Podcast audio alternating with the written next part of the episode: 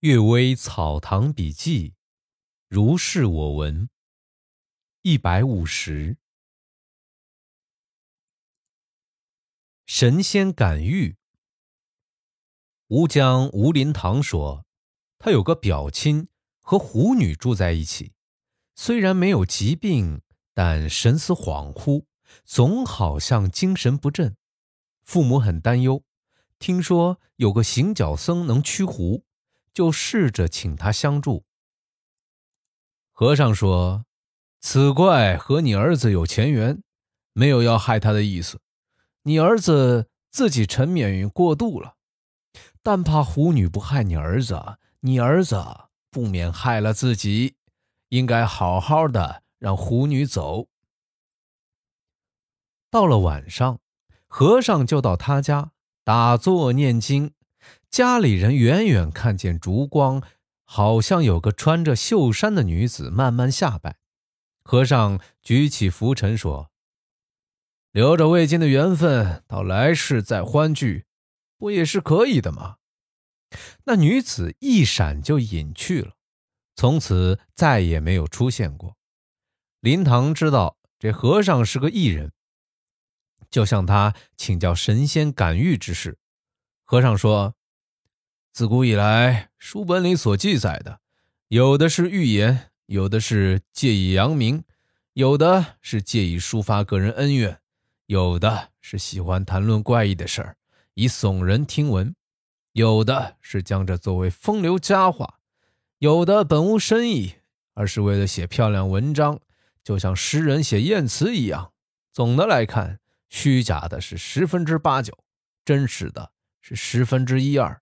这一二真实的，又大都是彩鬼灵狐、花妖木魅，而没有一个神仙。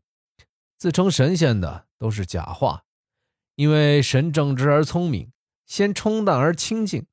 难道在天宫仙境里还会有放荡的女人混杂其间，动不动就和人幽会吗？林堂叹服他精辟的见解，觉得闻所未闻。说这件事儿的时候啊。林堂没有讲出那和尚的名字。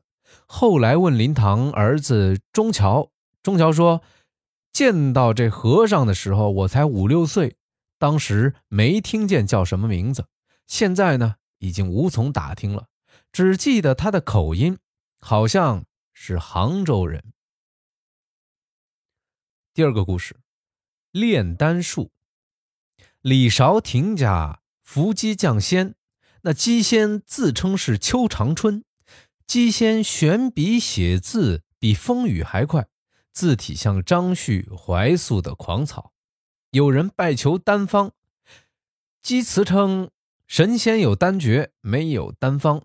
丹方是烧炼金石的手段。参同契里提到炉鼎千拱都是托名，并非讲烧炼。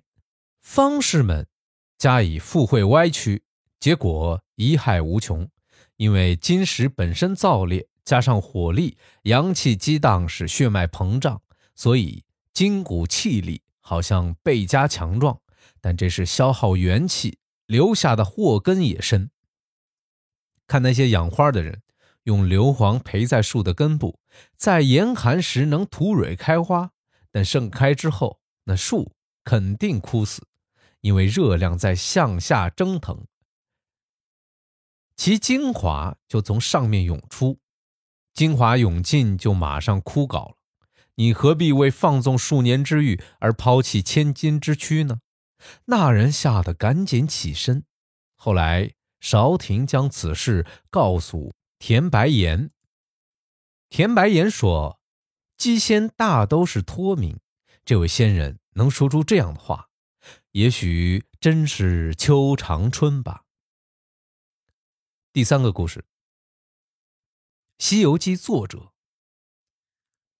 吴云言家伏击，那姬仙也说是邱长春。有位客人问道：“《西游记》真是仙师所作，用来阐明道教妙旨的吗？”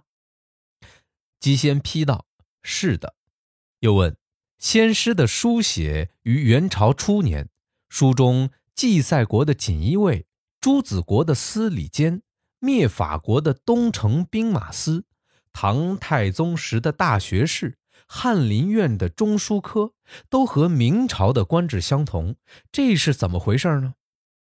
那鸡忽然不动了，再问就不再回答了。那位客人知道是鸡仙已经回答不上来而逃走了。由此可见，《西游记》为明朝人所委托是毫无疑问的。好了，今天的《阅微草堂笔记》就为大家读到这里啊。有听友反映说，我最近读的不是特别认真啊，真的很抱歉啊。我有一个新书要上了，过两天如果上架之后呢，如果大家感兴趣啊，可以点一个收藏、关注、订阅，谢谢，晚安。